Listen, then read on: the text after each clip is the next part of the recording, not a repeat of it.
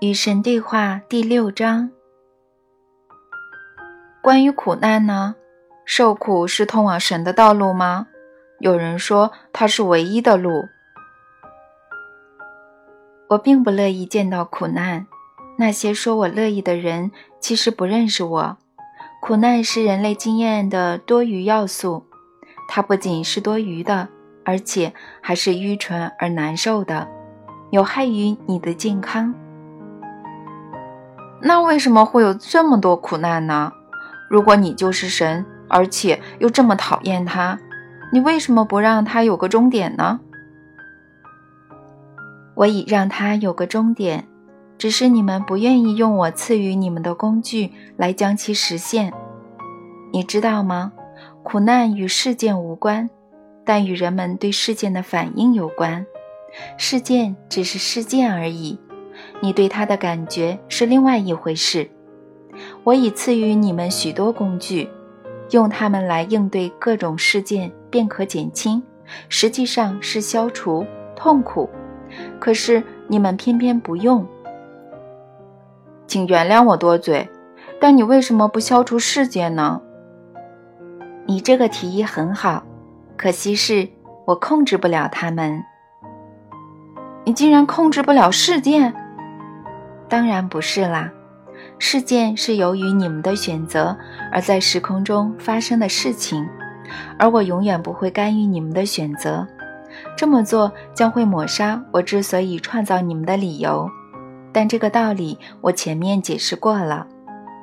有些事件是你们有意的制造出来的，有些事件是你们自己无意间惹上的，有些事件则被你们化为宿命。大多数自然灾难被你们归入此类。然而，就算是宿命，也无非源自各地的一切思维，换言之，就是源自这个星球的意识。集体意识吗？对，准确无误。有人说，这个世界正在迅速地走向灭亡，我们的生态环境奄奄一息。我们的星球难免要遭受地球物理学的灾难，地震、火山爆发，甚至是地轴倾斜。也有人说，集体意识能够改变那一切，我们能够用我们的思维拯救地球。你们需要的是付诸行动的思维。如果各地有足够多的人认为必须为保护环境做些事情，你们就将能够拯救地球，但你们要抓紧行动。长久以来，你们已经造成了太多的破坏，这需要你们在态度上做出很大的变化。你的意思是，如果我们不那么做，我们将会亲眼看到地球及其居民灭亡吗？我已经制定了各种物质宇宙的规律，它们简明扼要的，每个人都能理解。各种因果规律，我已经足够充分地向你们的科学家、物理学家概述过了，并通过他们转达给你们的世界领袖。这里无需再次概述这些规律。那还是回到苦难吧。我们怎么会认为受苦是好事呢？我们怎么会认为圣人必须默默的受苦呢？圣人确实默默的受苦。但那并不意味着受苦是好事。大师学校里的学员默默的受苦，因为他们明白，与其说受苦是神的道路，毋宁说它是个清楚的符号，表示他们仍需要去了解神的道路，仍需要唤起某些回忆。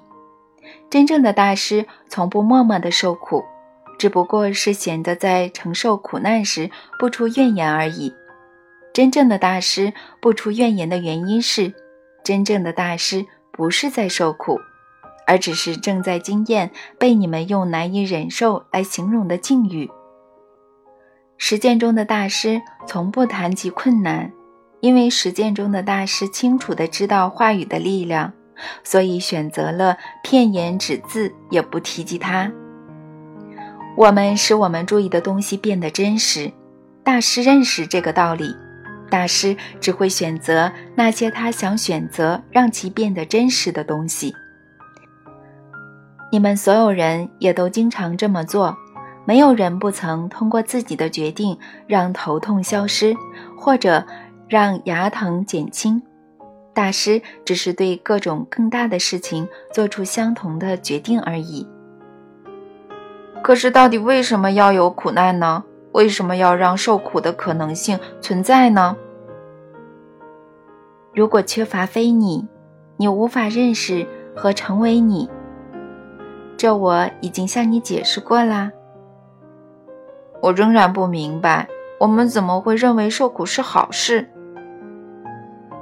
你盘根究底的追问这个问题的做法很聪明。默默的受苦这种行为，最初蕴含的智慧遭到了太多的曲解，乃至现在有许多人认为受苦是好事，享乐是坏事，而且有几个宗教信以为真的传授这种观念。因此，如果有个人得了癌症却不告诉任何人，你们就会认为他是圣徒；如果有个人，让我举个劲爆的例子，性欲旺盛，公然享受做爱。你们就会认为他是罪人。老兄，你举的例子确实够劲爆的，你也很聪明的转换了人称代词，从男性转为女性，有什么深意吗？这是为了让你认识到你们的偏见，你们并不喜欢认为女人拥有旺盛的性欲，更别提公开的享受做爱了。我们宁愿看到男人毫不呻吟地在战场上死去，也不愿看到女人低声呻吟地在街道上做爱。难道你不是吗？我无所谓，但是你们对各种各样的事情都要做出审判。我想说的是，正是你们的审判令你们与欢乐无缘，正是你们的预期使你们不快乐。所有这些加起来，就造成了你们的不适。从而使你们开始受苦。我怎么知道你说的是不是真话呢？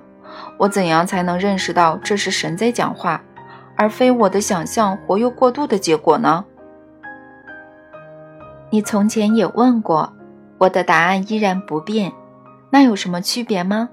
就算我说的每一句话都是错的，你能想出更好的生活方式吗？不能。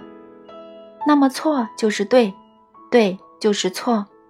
然而，为了帮助你走出困境，我愿意告诉你这个：不要相信我说的话，只要把它付诸实践，只要去经验它。如果你想确立别的人生观，无论那是什么，请去实践它。然后呢，试图从你的经验中找到你的真相。有一天，假如你们拥有很大的勇气。你们将会惊艳到别的世界，在那个世界里，你们认为做爱比作战好。到那天，你们将会欢乐。